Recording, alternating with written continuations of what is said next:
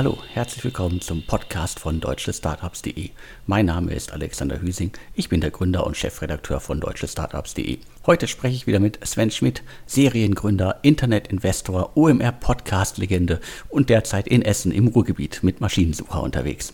Die heutige Ausgabe wird präsentiert von CFGO, dem CFO to Go. CFGO bietet eine Full-Service-Lösung für die Finanzen von Unternehmen von 1 bis 50 Mitarbeitern. Mit dem CFO as a Service Modell helfen die Experten von CFGO Unternehmen beispielsweise die Buchhaltungsprozesse zu automatisieren, ein individuelles Reporting und Controlling zu entwickeln oder Finanzierungsrunden zu meistern. Zudem startet CFGO Ende des Jahres seine Liquiditätsmanagement-Software, die dir basierend auf den Buchhaltungsdaten, Bankdaten und CRM-Daten automatisiert Kontrolle und Überblick über die Liquidität gibt. Und Liquidität ist ja auf jeden Fall ein Riesenthema für Startups. Viel zu viele Startups passen da nicht auf und ich glaube, da kann CFGO künftig helfen. Weitere Funktionen sind zum Beispiel die Businessplanerstellung, die Berechnung der wichtigsten KPIs deines Unternehmens und ein Steuerrückstellungsrechner. Exklusiv für DS-Hörer bietet CFGO dir einen First-Mover-Rabatt in Höhe von 25% für das erste Jahr sowie eine 14-tägige Testphase.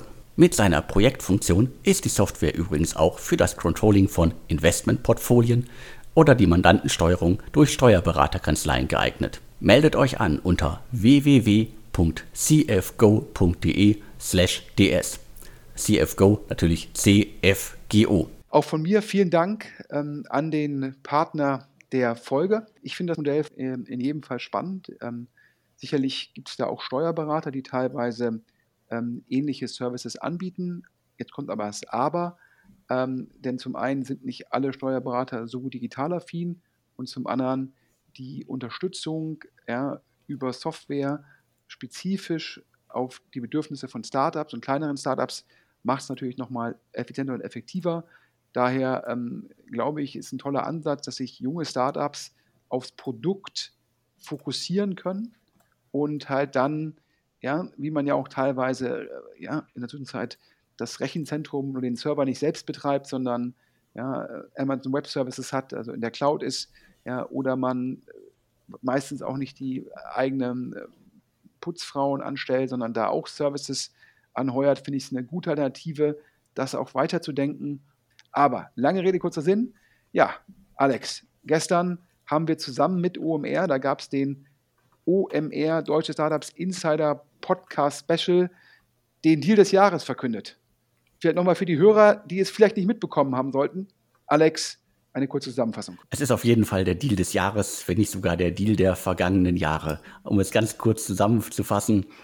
Dr. Oetker, die Oetker-Gruppe aus Bielefeld, aus Ostwestfalen-Lippe, übernimmt das äh, Münsteraner Startup äh, Flaschenpost. Und wir reden hier von einem Deal, der bei einer Milliarde Euro taxiert ist. Also eine ganz, ganz große Nummer. Und Flaschenpost kennen ja sicherlich die allermeisten in der Szene. Viele bestellen, glaube ich, auch regelmäßig bei Flaschenpost. Und dementsprechend was muss man wissen über Flaschenpost? Äh, am Anfang konnte man in 90 Minuten da Getränke bestellen, die liefern die sofort ins Haus. Mittlerweile sind sie bei 120 Minuten, dauert ein bisschen länger. Also ich will es nicht Instant-Lieferung nennen, aber schon fast. Dementsprechend eine ganz große Nummer mit Millionen Umsatz, mit 7000 Mitarbeitern und eine der ganz, ganz schönen Geschichten, weil deutsche Startup, viele deutsche Investoren sehr früh eingestiegen, darunter Cherry Ventures, Vorwerk Ventures und die Saarbrücker 21 Jungs, äh, die halt sehr, sehr viele Deals gemacht haben in den vergangenen Jahren. Die dürfen sich jetzt alle über einen richtig, richtig fetten Exit freuen. Wer alle Details haben will, warum das strategisch für Oetker Sinn macht, das Multiple ähm, ja, im Oktober hat Flaschenpost ähm, 27 Millionen Umsatz gemacht, davon ein Innenumsatz von 13,5. Das heißt, auf den Außenumsatz, also inklusive Cost of Goods Sold, zeigt zahlt Oetker ungefähr ein dreifaches Multiple auf den Innenumsatz, also Umsatz nach Cost of Goods Sold, zahlt Oetker ungefähr das Sechsfache. Warum? Ja, 200% Wachstum, Eigenmarken, Berührungspunkte, alle Details ja, im OMR DS Insider Sonderpodcast vom gestrigen Tage einfach mal reinhören. Vielleicht noch, ähm, ist ja jetzt auch viel diskutiert worden in den letzten 24 Stunden, noch ein Hinweis. Ich glaube, das Kartellamt sozusagen äh, wird das natürlich durchwinken, weil wenn man sich anguckt, wie groß der Getränkemarkt in Deutschland ist und ähm, wie stark der, die, die Retail-Landschaft konsolidiert hat mit den großen fünf, Metro, Rewe, Edeka, Lidl, Aldi, ähm, glaube ich, ist es kein Problem, wenn da Durstexpress und äh, Flaschenpost zusammengehen. Vor allem nach Hörensagen wird es ja immer auf Basis der letztjährigen Umsatzzahlen entschieden. Und da sagt der Berliner Flurfunk Durstexpress 20 Millionen, Flaschenpost im letzten Jahr noch 100 Millionen Umsatz. Also in der Summe auch nicht relevant genug fürs Kartellamt. Das heißt, ich gehe davon aus, dass der Deal ohne Probleme durchgeht. Und falls nicht, wird auch in Berlin spekuliert über eine etwaige Break-up-Fee nach dem Motto, äh, muss dann sozusagen Oetker an Flaschenpost was zahlen. Ich hoffe, dazu kommt es nicht, weil ich finde es toll, ähm, dass da eine Mittelständler gesagt hat, hier, wir investieren in die Zukunft, wir investieren in Top of the Funnel, in Berührungspunkte, Punkt. Wie gesagt, bevor ich jetzt hier, wir haben so viele Themen heute, Alex, bevor wir uns verquatschen, ähm, vielleicht noch ein kurzes Metathema, ja, ähm, und das zeigt halt im Endeffekt, dass gerade Corona bewusst gemacht hat, wie wichtig es ist, sozusagen auch direkte Kundenkontakte zu haben.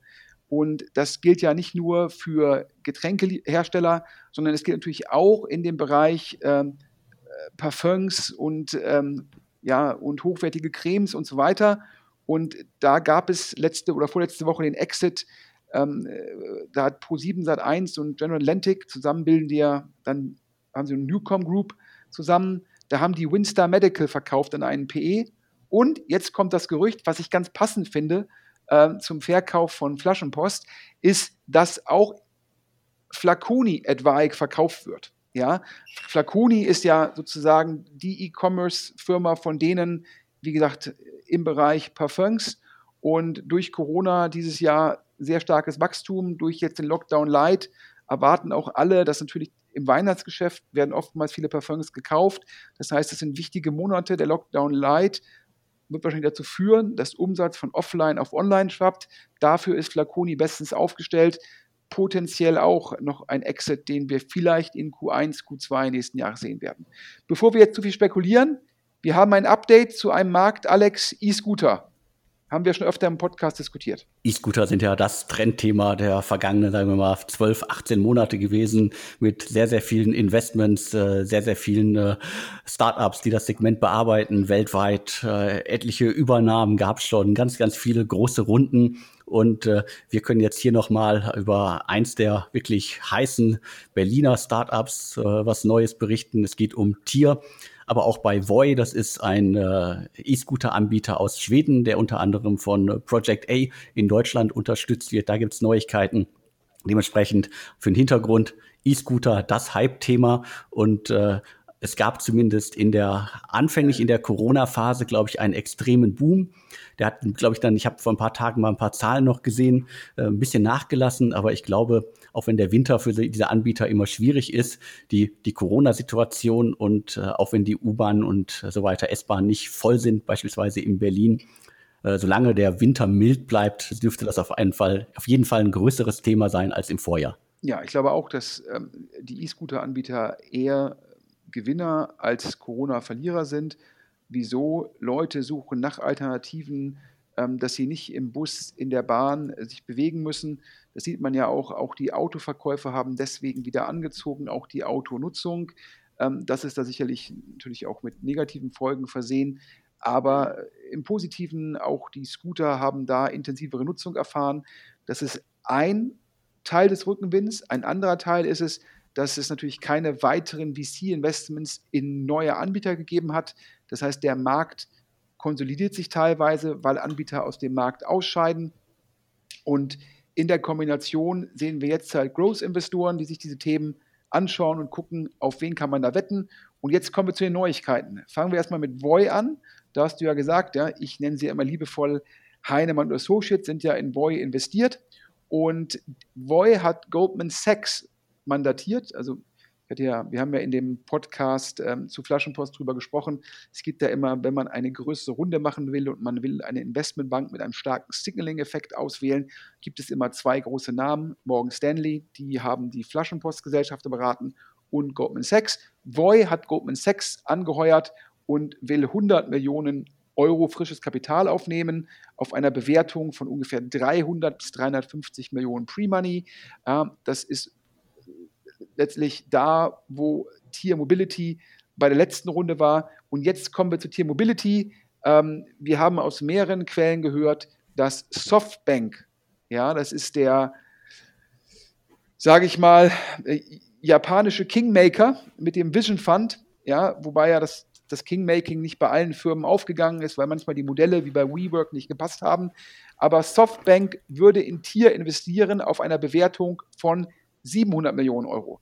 Falls das stimmt, wir haben es aus zwei Quellen, wäre das doppelt so viel wie Voy, äh, die Bewertung. Und äh, eine Quelle hat auch gesagt, ja, Tier will jetzt raisen, um Voy nochmal ganz klar zu zeigen, wir sind der europäische Marktführer. Natürlich gibt es immer noch die beiden Amerikaner, Bird and Lime.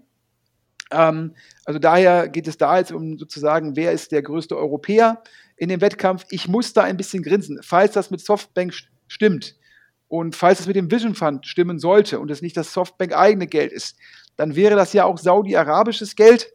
Und der Gründer von äh, TIA hat ja sehr, sehr gute PR gemacht mit seinem, er würde alle Anteile irgendwie spenden und dann Impact Investing. Und da musste ich schon ein bisschen schmunzeln. Ja, ich glaube, ähm, das Geld jetzt zu nehmen von den Saudis, letztendlich zumindest mittelbar, ähm, ob das so den moralischen und ethischen Ansprüchen von Impact Investing gerecht wird, darüber kann man sicherlich kontrovers diskutieren.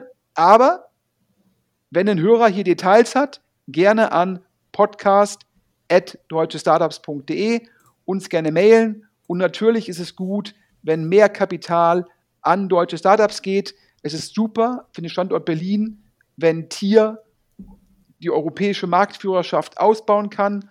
Es ist spitze, wenn der Markt sich konsolidiert und die Anbieter sozusagen ähm, ja, letztendlich operativ positiv werden. Das ist gut für die Nachhaltigkeit des Geschäftsmodells. Daher drücken wir fest die Daumen, dass das stimmt. Es kann auf keinen Fall schaden, Alex. Definitiv nicht. Also es ist auf jeden Fall gut, wenn sich äh, in Deutschland, in Europa ein Anbieter durchsetzen kann und äh, wenn äh, der Kontinent auch mal wieder beweisen kann, dass wir durchaus halt den Milliarden Startups aus den USA da Paroli bieten kann. Und Tier hat es halt bewiesen in den vergangenen Monaten.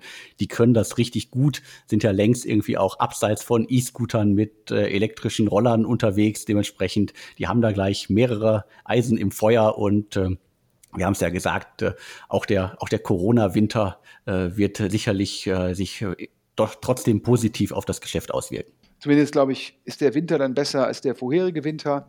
Ähm, ja, aber jetzt ab zum nächsten Thema, denn wir haben heute, ich glaube, so viele Themen, wie wir selten in einem DS Insider Podcast hatten und auch große Namen, große Tickets, bekannte Firmen. Du hast, glaube ich, schon mal über die Firma berichtet. Mir war sie gar nicht so bekannt. Car on Sale, also jetzt für die Hörer caronsale.de, ich glaube aus Nürnberg. Alex, die helfen, den B2B-Handel von PKWs zu optimieren. Das heißt, Händler untereinander, die sich die Autos anbieten, also nicht an Endkonsumenten, sondern wirklich Autohändler untereinander. Car on Sale. Du hattest schon mal berichtet, oder? Ist schon eine Weile her. Also richtig ursprünglich aus Nürnberg, äh, 2018 gegründet. Dann hat äh, Criandum investiert. Das äh, hatte, glaube ich, auch, äh, hatten wir, glaube ich, auch bei deutsche Startups zuerst oder mit äh, relativ weit vorne waren wir da. Und dann ist das Unternehmen aber auch nach Berlin gegangen. Das heißt, sie sind mittlerweile in Berlin, sind drei Gründer und äh, ursprünglich, äh, die, die ursprüngliche Beschreibung, die ich immer vor dem äh, Bild habe, vor dem Auge habe, ist digitale Plattform für Autohäuser und Autohändler. Wenn man sich jetzt die Website anguckt, dann geht es nochmal so ein bisschen stärker auf Auktionsmodelle. Und äh, klar, Zielgruppe ist auf jeden Fall B2B und äh, damit halt in einem Segment unterwegs, das glaube ich äh, immer noch extrem digitalisiert werden kann, auch wenn, sagen wir, wenn äh, große wie Auto 1 und so weiter in diesem Gesamtmarkt unterwegs sind und noch etliche andere. Äh, Car on Sale äh, relativ, für mich relativ früh dabei, so als B2B-Startup und mit Creandum äh, relativ früh halt gepusht worden von äh, nach von Nürnberg nach Berlin gegangen und dementsprechend äh, können sie jetzt dann auch wieder die nächste Stufe zünden. Fundraising von äh, Car on Sale muss mega kompetitiv gewesen sein. Da wollten viele Leute rein und das Team hat sich entschieden für Inside Venture Partners, wahrscheinlich einer der Top 3 äh, Growth-Investoren ähm, der Welt, glaube ich, aktuell einen 8 Milliarden Fonds. Und die investieren jetzt 15 Millionen Euro in Car on Sale. Die Bewertung, die sogenannte Pre-Money-Bewertung, 50 bis 60 Millionen, dementsprechend die ähm, Post-Money-Bewertung, da tut man das Geld drauf, ähm, 65 bis 75 Millionen Euro, also starke Zahlen, großen Glückwunsch. Ähm, und wir machen direkt weiter. Heute eigentlich keine Unterbrechung. Äh, da gibt es ein Thema nach dem anderen. Es war klar, Alex, dass wir darüber nochmal reden. Die sogenannten Trasio-Klone. Trasio, das ist sozusagen ein Roll-up von Amazon-Händlern, wo man sagt, zwei, drei Werttreiber. Zum einen, ich mache EBTA-Arbitrage, ich kaufe die für drei, viermal EBTA-Multiple, bündle das und dann ist es zumindest zehn bis zwölf Mal wert. Zweitens, ich realisiere Skaleneffekte über diverse Händler hinweg. Und drittens, ja, ich mache einen Wissenstransfer und kann so die Lessons learned besser ausrollen. Das ist sozusagen die, die Wertkreationshypothese hinter Trasio und auch den Klonen. Wir haben ja schon darüber gesprochen, dass äh, 468 Capital, der neue VC vom Ex-Rocket-Vorstand Alexander Kuttlich, ist da ja involviert. Ähm, wir hatten, glaube ich, auch schon mal erwähnt, dass Target Global, ähm, das ist auch ein Investor, Growth Investor, in dem Bereich sogar versucht, einen Company-Building-Ansatz und versucht für das neue Vehikel auf Basis von 30 Millionen Euro pre zu raisen. Und Alex, du hast rausgefunden, ja, die Kollegen von Sherry, ja, erst machen sie den Flaschenpost-Exit und jetzt investieren sie wieder frisch. Sie investieren ganz, ganz frisch in äh, Seller X. Das ist jetzt, glaube ich, wenn ich meine Liste hier durchgehe, das 1, 2, 3, 4, 5, der sechste Trasio-Klon, den ich für Deutschland habe. Also es gibt Brands United, es gibt die Razer Group, die haben wir gerade schon angesprochen, es gibt ähm, äh, Thirsty, das ist ein äh, Startup, äh, das noch relativ frisch, glaube ich, unterwegs ist und äh, Celos, ich glaube, jetzt habe ich eins doppelt gezählt, aber egal. Es gibt, es gibt genug Anbieter in dem Segment. Zwei davon sind mit einer Website unterwegs, die kein vernünftiges Impressum hat. Das deutet darauf hin, dass da noch viel getestet wird. Aber wir kommen jetzt noch mal zu äh, Seller X. Du hast es gesagt, äh, die verstecken sich auch gar nicht, äh, was ich spannend finde. Also äh, Cherry Ventures investiert, Felix Capital investiert und Village Global investiert und sie bringen die Berliner Angel Mafia, ganz liebevolles Kosewort, mit.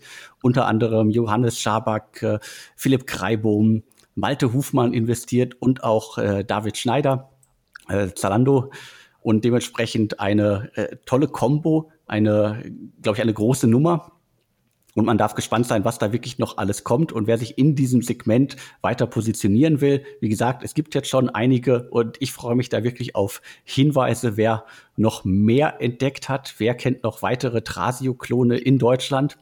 Meldet euch einfach, schreibt uns an podcast.deutsche-startups.de. Ja, nach meinem Verständnis haben Sherry und Felix zusammen 6 Millionen Euro investiert und zwar auf 10 Millionen Euro Pre-Money.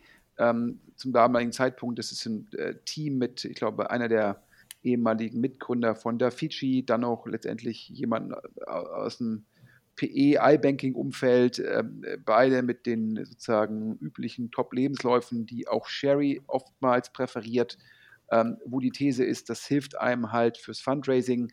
Alle VCs sagen mir, da ist jetzt die Frage, wie schnell kann man die Händler übernehmen und kann man das anstatt nur mit Eigenkapital kann man das auch über Fremdkapital und Venture Debt finanzieren, um die Kapitaleffizienz hochzuhalten. Da bleibt es auf jeden Fall spannend. Meine persönliche These wäre, wir werden jetzt sicherlich fünf, sechs solcher Klone alleine in Deutschland loslaufen sehen und dann kann ich mir auch vorstellen, dass es dort Merger unter den Klonen geben wird, denn dann kann man noch schneller Größe erreichen und dann nimmt man Wettbewerb im Ankauf raus. Auf jeden Fall ein Exekutionsthema, was natürlich Ex-Berater, Ex-Banker, Ex-PEler ähm, Ex, nicht Ex-BWLer, sondern BWLer anzieht, weil es halt kein echtes Deep Tech-Thema ist, aber für uns natürlich ein mega spannendes Thema, weil sich da unglaublich viel tut und unglaublich viel in Bewegung ist. Und wie der Alex schon gesagt hat, wer was gehört hat, wer schon gehört hat, welcher Händler verkauft hat, gerne an Podcast at Deutsche Startups. Wie das E-Scooter-Thema wird uns das Thema sicherlich die nächsten ein bis zwei Jahre hier im Podcast begleiten. Aber ab zum nächsten Thema. Äh, wir äh, haben heute so viel exklusive Neu Neuigkeiten.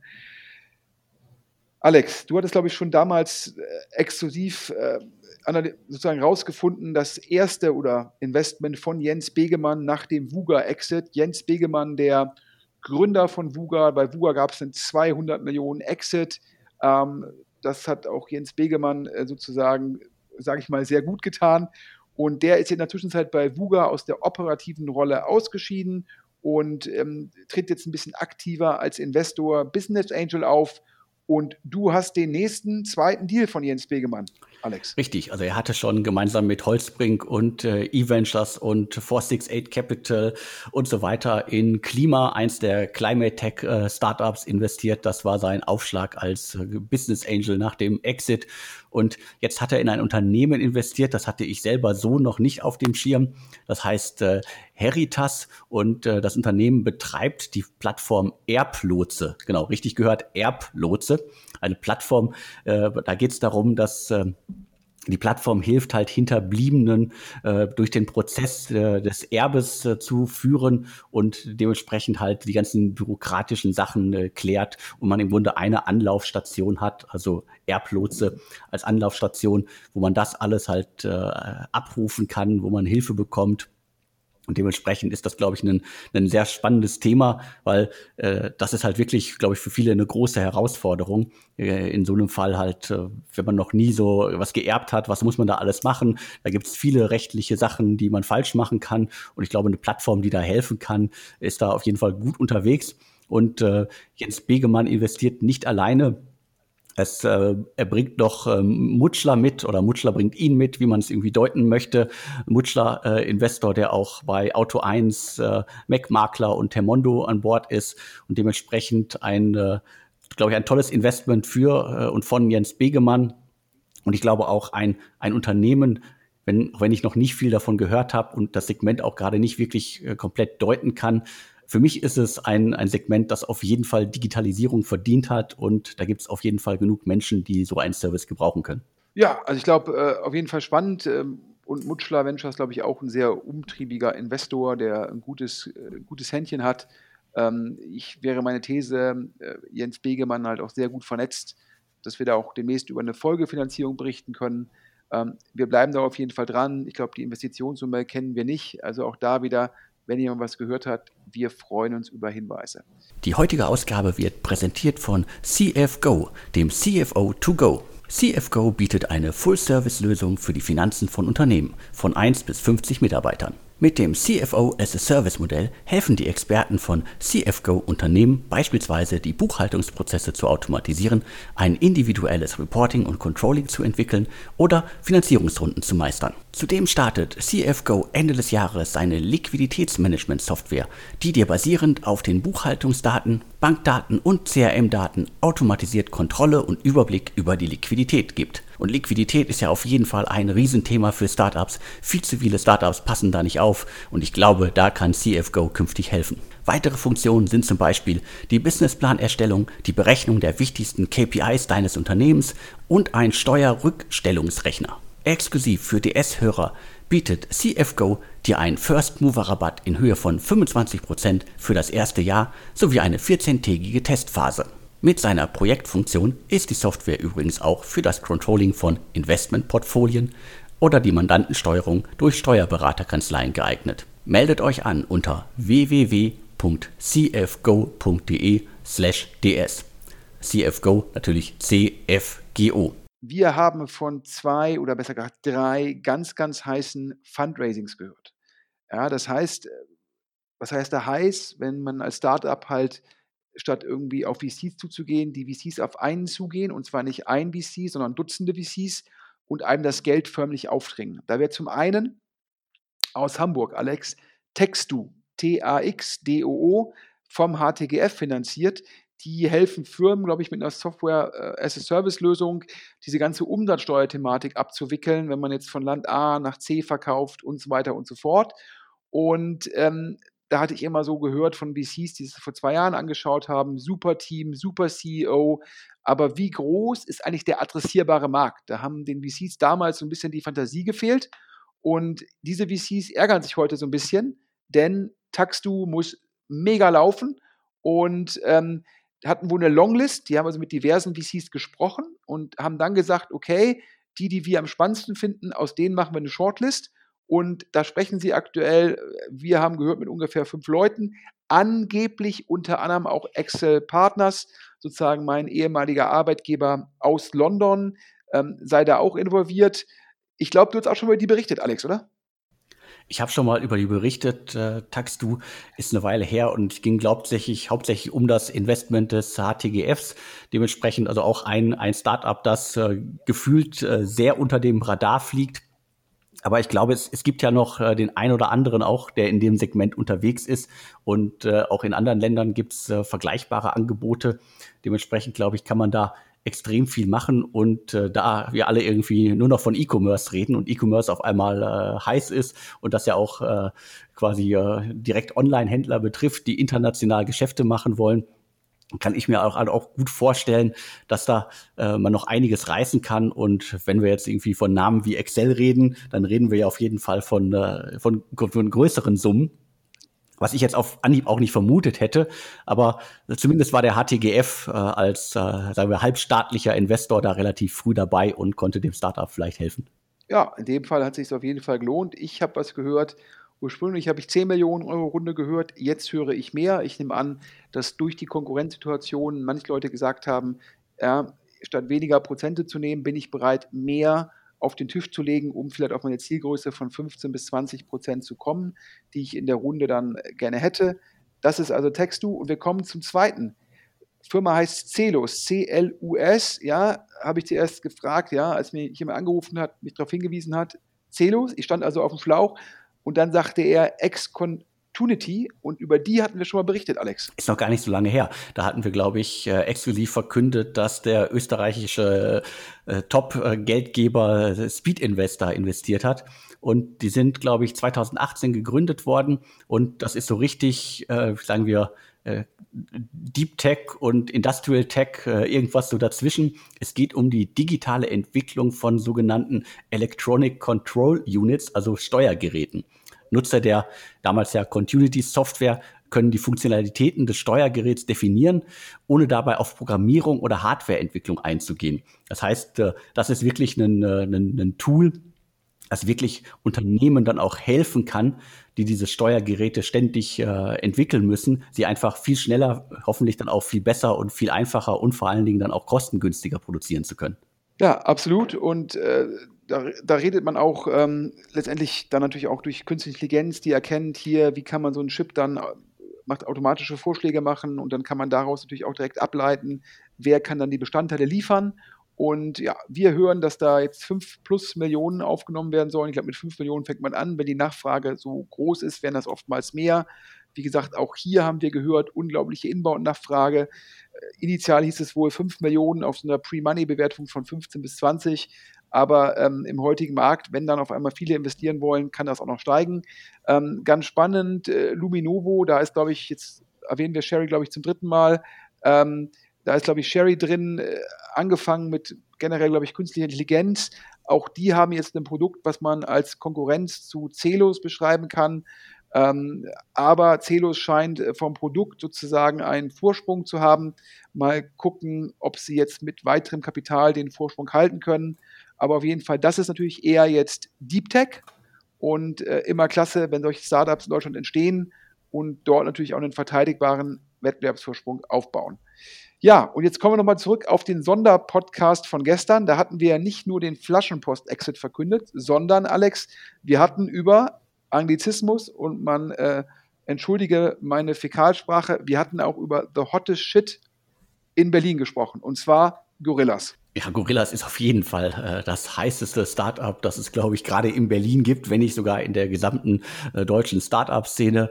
Ein, ja, wie soll man es nennen, ein rollender Supermarkt, äh, ein, ein Startup, das mir im besten Fall, und das unterbieten sie derzeit in Berlin zumindest immer noch sehr heftig, in zehn Minuten also Lebensmittel, Supermarktprodukte, also von äh, Kondomen bis äh, Milch und Eiern nach Hause liefert. Das Ganze ist in den USA unter dem Namen äh, GoPuff halt schon sehr groß geworden, ein Unicorn.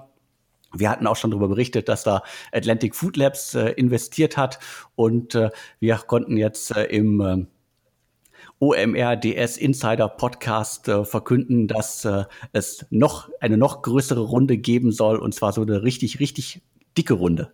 Ja, also ähm, und zwar Inside, die wir jetzt auch zum zweiten Mal erwähnen, nach ähm, Car und Sale soll ein Termsheet auf den Tisch gelegt haben, 30 Millionen US-Dollar.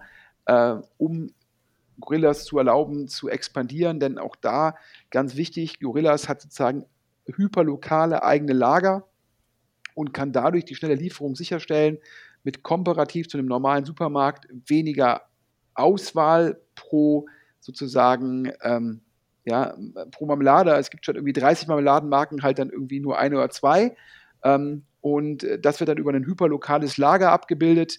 Ähm, GoPuff, da sind ja Softbank und Excel drin, äh, macht das auch mit eigenen Lagern und eigenen sozusagen zumindest Mitarbeitern oder zumindest freien Mitarbeitern. Getir in, in der Türkei, wo Mike Moritz, der GP von Sequoia drin ist, macht das teilweise im Franchise-System. Ja, und man braucht dafür Geld, weil man die Lager finanzieren muss. Klar, man muss auch wiederum gucken, ähm, wie bei vielen Modellen, die so ein bisschen kapitalintensiver ist, kann man das auch über analog zu der Diskussion, die wir gerade über Trasio hatten, kann man es über Fremdkapital und Venture Debt abbilden. Aber man, auf jeden Fall braucht man Geld und wenn das jetzt stimmt mit der Inside-Runde, gibt auch noch Gerüchte, dass angeblich Excel, Index und Kulturmanagement da auch dran seien. Also auf jeden Fall viele Amerikaner, die bei, bei Gorillas investieren wollen. Auch da, warum das Sinn machen kann, haben wir gestern intensiv im Sonderpodcast diskutiert und haben da auch Analogien zu Flaschenpost gezogen.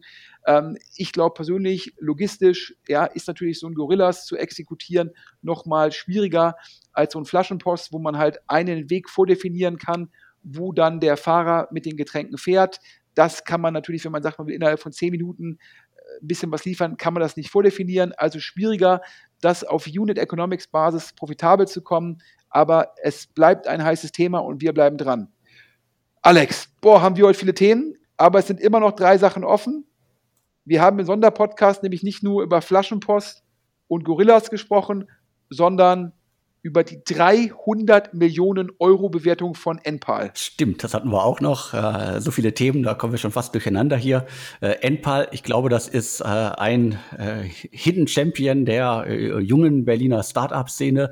Dabei muss sich das Unternehmen gar nicht verstecken, aber es steckt unter anderem Mario Kohle dahinter. Der hat früher schon mal Käuferportal, also jetzt Round Home gegründet und da war er auch schon immer sehr still und er hat schon äh, Lukas Gardowski an Bord, er hat schon Picos Capital, also Alexander Samba an Bord. Und jetzt holt er sich auch noch äh, die drei Zalando-Macher, Schrägstrich äh, Gründer an Bord, also Robert Gens, äh, David Schneider und äh, Rubin Ritter. Die investieren in das Unternehmen, was schon irgendwie eine schöne Kombo ist. Also wenn man sich das mal so ein bisschen auf der Zunge zergehen lässt. Also äh, Mario Kohle hat mit Around Home ein Unternehmen aufgebaut, das richtig groß ist, dass er an äh, General Atlantic und Pro7 Sat1 verkauft hat, das äh, irgendwas, glaube ich, 2018 80 Millionen Umsatz machte. Und dementsprechend, er hat Erfahrung in dem Segment und äh, verkauft jetzt über Enpal halt Angebote für die Installation von Solaranlagen, also ein Segment, das bei Käuferportal, glaube ich, schon früher extrem gut funktioniert hat. Das walzt er jetzt aus, aber halt nicht nur das. Es geht auch um das Thema Vermietung dieser Solaranlagen, um die Finanzierung dieser Solaranlagen. Damit halt ein Green Tech-Thema, das ja, glaube ich, mittlerweile extrem heiß ist, äh, nicht nur in Berlin. Und dementsprechend haben wir mit Enpal ein, äh, vielleicht in wenigen Jahren weiteres Unicorn in Berlin. Ja, wir haben es ja im, äh, dann im OMR DS Insider Sonderpodcast äh, extensiv diskutiert, auch gefragt, äh, was ist die Motivation von einem Alexander Samba? Will er Geld verdienen oder will die Welt verbessern? Ähm, das, da können alle Hörer reinhören. Nochmal kurz. Ähm, warum jetzt? Warum ist Enpal jetzt erfolgreich? Weil die Stromkosten so gestiegen sind über die in Anführungsstrichen Energiewende, dass Solarenergie sich rechnen kann.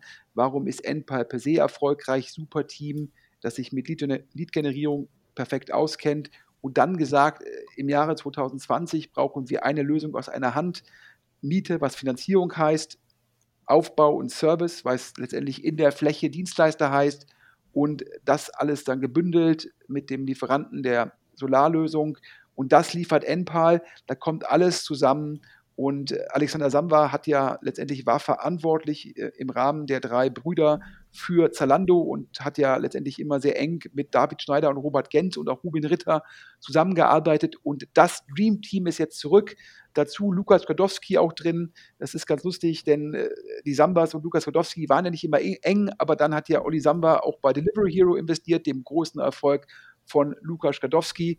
Und jetzt sind sie wieder vereint im Cap Table Und äh, ich habe ja im OMR DS Sonderpodcast gesagt, ich glaube mir nach Hörensagen noch nicht so groß, aber die Kohorten, die KPIs sehen herausragend aus. Wenn die Blaupause ausgerollt werden kann, ist das vielleicht das nächste Unicorn. Ähm, und gerade der Gründer, der referenziert super. Da bleiben wir auch dran. Zum nächsten Thema. Alex, letzte Woche verkündet, Get Your Guide, Convertible. Was heißt ein Convertible?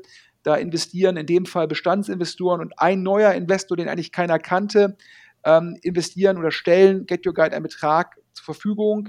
Und wie viele Anteile sie dafür bekommen, steht erst fest, wenn die nächste Runde bepreist wird. Ja, ähm, Alex, die Szene ist sich unsicher, ob das ein Zeichen der Schwäche oder ein Zeichen der Stärke ist. Ich bin mir da auch unsicher, ob es jetzt, äh, wie äh, das Unternehmen äh, lautstark verkündet, ein äh, Zeichen der Stärke ist.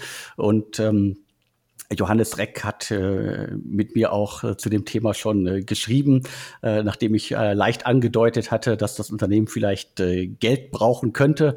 Und das hat er knallhart dementiert, zurückgewiesen. Er sieht das Ganze als absolutes Zeichen der Stärke, dass jetzt Searchlight Capital 114 Millionen in Get Your Guide investiert. Sein Zitat dazu lautet, man muss Geld aufnehmen, wenn man es nicht braucht. Das hat er nach seiner Sicht äh, damit jetzt getan. Ich finde das so ein bisschen schwierig.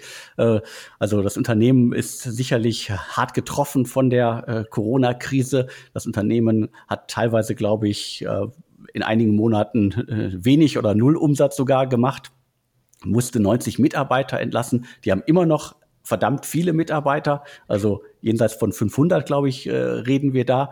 Die, die genaue Zahl wurde jetzt, glaube ich, auch nicht wirklich äh, nochmal kommuniziert, wie viele jetzt noch da sind. Das heißt, äh, das Unternehmen dürfte sicherlich zum Großteil auf Kurzarbeit gewesen sein, dürfte hart getroffen sein oder ist hart getroffen in den letzten Monaten.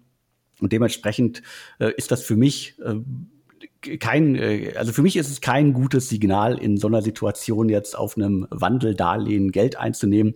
Aber wie gesagt, das Unternehmen und äh, Johannes Reck, der Gründer, die sehen das komplett anders und verkünden das auch lautstark.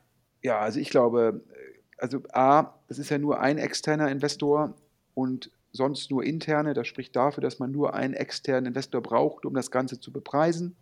Ähm, und das ist dann meistens kein Zeichen von Stärke. Ein Convertible, wenn es so einfach wäre, meistens auch kein Zeichen von Stärke. Man muss auch sagen, ähm, ich verstehe auch die PR-Strategie von, ähm, von Get Your Guide nicht in Bezug auf Google. Letztendlich, wenn man von Google Geld zurückfordert, das habe ich ja schon mehrfach, es wäre so, als wenn ein Anzeigenkunde von deutsche Startups oder vom Spiegel für die Printanzeige ähm, im Februar Geld zurückhaben wollte. Das macht ja nur deutlich, inwieweit Get Your Guide von Google abhängig ist. Da muss man bösartig fragen, ist Get Your Guide überhaupt top of the funnel? Hat Get Your Guide überhaupt ausreichend Berührungspunkte? Oder ist Get Your Guide nur ein Processing-Anbieter, der einfach nur im Hintergrund etwas abwickelt und auf den Top of the Funnel-Anbieter Google angewiesen ist? Ja, wenn man sich über Google beschwert, scheint mir der letztere der Fall. Ich finde, auch das war schon ein Zeichen der Schwäche. Jetzt mit einem unbekannten neuen Investor, der die Runde bepreist, auch kein Zeichen der Stärke. Dass die Gründer wieder Geld investieren, für mich ein Zeichen, dass sie halt im, im großen Secondary, Secondary im Rahmen der Softbank-Runde Geld vom Tisch genommen haben und jetzt letztendlich in Anführungsstrichen genötigt worden sind, da wieder zu reinvestieren. Ähm, mich, hat, mich hat ein VC gesagt, ja, hier, er hat erwartet, dass es nur eine rein interne Runde gibt. Ähm, habe ich gesagt, ich glaube, weil wahrscheinlich VCs mit neuen Fonds nachlegen müssen und sie hatten vorher Geld vom Tisch genommen. Das ist meistens problematisch. Dann braucht man jemanden extern, der den Preis festlegt. Daher der Grund für den externen. Also daher meine Zusammenfassung. Glaube ich, äh, dass äh, Get Your Guide noch Geld auf dem Konto hatte. In jedem Fall glaube ich trotzdem, dass sie Geld brauchen. Auch die zweite Welle für Get Your Guide natürlich mega negativ. Ähm, und ich glaube, das Modell eh unter Beschuss. Ähm, und wie gesagt, ja, bei, der, bei der 500 Millionen Softbank-Runde, ähm, da ist das meiste Geld vom Tisch genommen worden. Auch so ein Investor wie Spark hat damals sehr viel an Softbank verkauft. Also daher, ich glaube eher gut, dass Get Your Guide noch Geld aufnehmen kann, aber Zeichen der Stärke, vielleicht komparativ zu anderen Travel-Startups, absolut nicht. Jo, ähm, wir hatten ja schon über Exporo berichtet, Alex. Und ähm, dann hat der Exporo ja nochmal letztendlich ein, zwei andere Podcasts gemacht, wo man, wir hatten ja, glaube ich, exklusiv berichtet, dass dort nach einem neuen CEO gesucht wird. Das wurde, glaube ich, relativ hart dementiert. Und letzte Woche wurde was bekannt gegeben, Alex? Hm, ein äh, neuer CEO? Ja, ein neuer Co-CEO. Ähm, und wir können exklusiv verkünden, ähm, nachdem er der sozusagen alte alleinige CEO ja, glaube ich, im Podcast bei den Kollegen von Finance Forward gesagt hat, ja, nee, da, da würde kein CEO gesucht werden. Wir können verkünden, dass Magnus Graf von zu Lambsdorff, ehemals Egon Zehnder, ehemals Hitfox, ehemals Lakestar, von den Gesellschaftern, von den VCs und zwar von Holzbring Ventures, jetzt glaube ich nur noch H4 Capital, von E-Ventures, das ist sozusagen der Erben-VC rund um Herrn Miele, dem Miele-Erben, der das Geld der Otto-Erben über E-Ventures anlegt und immer nach staatlicher Unterstützung fordert. Das ist also E-Ventures ähm, und Holzbring Ventures und Partec und Hardcore. Ähm, die hatten alle äh, den VC, den Headhunter beauftragt, nicht den VC, und hatten dann auch mit Kandidaten gesprochen. Und jetzt steht der neue Co-CEO fest. Was heißt das für mich? Entweder der alte CEO wusste davon nichts oder das ist sozusagen äh, Krisen-PR mit einer relativ kurzen ähm, sozusagen Perspektive gewesen, denn jetzt fällt es einem auf die Füße. Wie dem auch immer sei, wenn vier VCs im Cap-Table beschließen, ja, einem CEO einen Co-CEO zur Seite zu stellen, dann muss man einfach so hart sagen, dann ist dieser ehemalige CEO, der jetzt nur noch Co-CEO ist, der ist, um den Anglizismus zu verwenden, der ist jetzt ein lame duck. Ja, also kann man so sagen, da hat E-Ventures der Erben VC ja, an dem Stuhl des VCs gesägt. Und schauen wir mal, äh, wie es mit Exporo weitergeht. Wir haben ja eigentlich Immobilienboom da draußen aktuell, der Negativzins, das Geld, was gedruckt wird. Aber trotz eines Mergers ist Exporo nicht unter den Planzahlen, sondern unter den Vorjahreszahlen. Man hört irgendwas von einem Burn von bis zu 800.000 Euro im Monat. Das ist alles sozusagen viel, viel Gegenwind, wo man eigentlich Rückenwind erwarten würde. Ich bin gespannt, ob der neue Co-CEO das Schiff operativ richten kann. Wir drücken da dem Team natürlich die Daumen, ähm, aber wollten nochmal hier in einer Sache auch bestätigen, ähm, dass unsere Quellen da richtig waren und wir auch wussten, ja, dass ein Christian Saller von ähm, H4 Capital auch mit sozusagen ähm, Leuten, die ihnen äh, Magnus Lambsdorff vorgestellt hat, gesprochen hat. Ähm, daher hatten wir uns dann über letztendlich das Dementi etwas gewundert, Alex. Das kann man so sagen. Und ich breche jetzt noch einmal kurz eine Lanze für E-Ventures. Du nennst sie immer den Erben-VC. Ich glaube, da sind noch andere Geldgeber im Hintergrund. Die wollen wir nicht vergessen. Und äh, es sind ja zum Glück nicht nur die Gelder von Otto und äh, von anderen äh, Erbenkonzernen da drin. Okay, dann äh, sage ich, äh, Otto war teilweise der einzige LP, ja, äh, äh, eine Erbenversammlung und Christian Miele ist auch sozusagen, glaube ich, Urhenkel von Miele-Gründer und ähm, hat ja, was, was wir jetzt auch wieder sehen, ja, Christian Miele will ja staatliches Geld haben, ja, um für VCs, deren Portfolios nicht funktionieren. Aber es ist da draußen genügend Geld da. Und das hat mich ja damals so aufgeregt, das regt mich heute so auf. Aber bevor ich mich jetzt noch mehr aufrege, noch einmal die Zusammenfassung über alle Themen im Schnelldurchlauf. Wir haben es gestern mit den Kollegen von OMR exklusiv vermeldet. Die Oetker-Gruppe kauft Flaschenpost für eine Milliarde. Wir haben es als Gerücht gehört, dass Pro7 Sat1 und den Atlantic, ja, die da zusammen die Newcom Group haben, nach dem Verkauf von Winster Medical auch erwägen sollen, Flaconi zu verkaufen. Vielleicht was, worüber wir in Q1, Q2 berichten können. Nummer drei, Update aus dem E-Scooter-Markt. Der Berliner Flurfunk sagt, Softbank investiert in T-Mobility auf einer Bewertung von 700 Millionen und Quellen sagen, Goldman Sachs soll 100 Millionen Euro für Voy auf einer Bewertung von 3 bis 350 Millionen Euro raisen.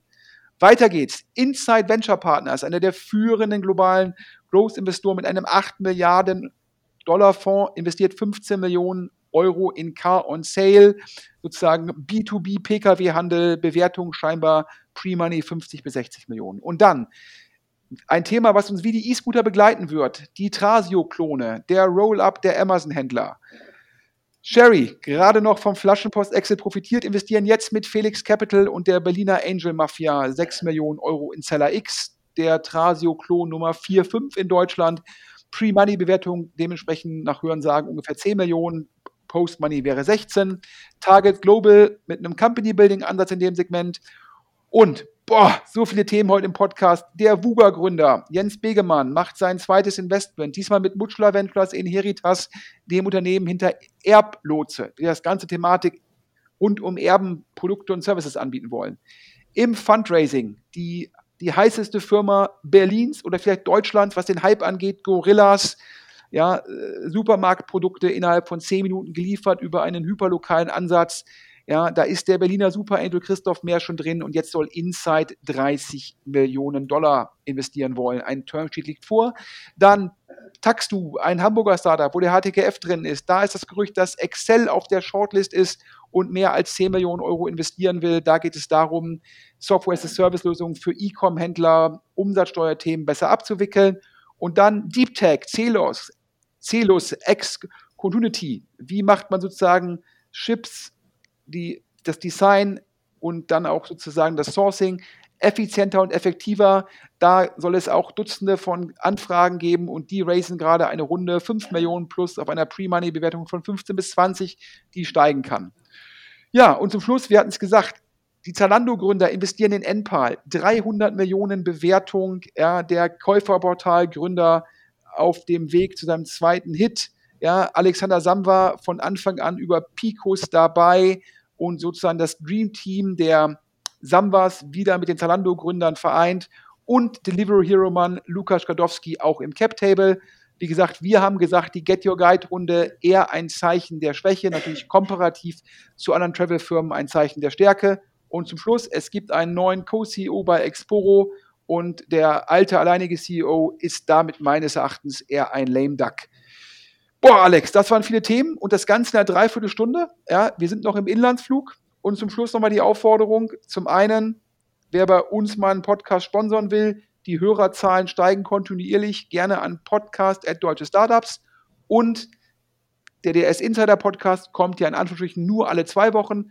Aber in der Woche zwischendrin gibt es, glaube ich, von dir drei Formate, Interviews mit Leuten wie Maschmeyer und anderen sozusagen mega erfolgreichen Gründern oder auch die News zusammengefasst und teilweise auch dürfen sich bei dir ganz junge Startups vorstellen, oder? Richtig, das ist der Startup Radar, unser Pitch Podcast. Da suche ich immer wieder junge Startups, die in 180 Sekunden ihr Startup vorstellen. Dementsprechend einfach an podcast@deutsche-startups.de schreiben und ich danke jetzt nochmal dem heutigen Sponsor CFGO, das Unternehmen, das quasi CFO to go anbietet, eine Full Service Lösung rund um Finanzen für Unternehmen von 1 bis 50 Mitarbeitern und die bauen gerade eine Software zum Thema Liquiditätsmanagement. Da könnt ihr euch jetzt schon registrieren und werdet informiert, wenn es denn dann losgeht. Und es gibt einen besonderen Bonus für DS-Podcast-Hörer. Also macht mit, unterstützt das Startup, nutzt den Service, weil damit helft ihr auch, unseren Podcast hier möglich zu machen. Von mir auch einen großen Dank an CFGO. Ich finde einen super Ansatz, glaube ich, ein Kölner Startup hier aus dem Rheinland. Ähm, das verdient eh Unterstützung. Und dementsprechend wünschen wir euch allen einen guten Wochenstart und wir hören uns sozusagen hier beim DS Insider Podcast in zwei Wochen wieder. Ja, auch von mir vielen Dank. Und mir bleibt jetzt nur noch zu sagen und tschüss. Bis dann.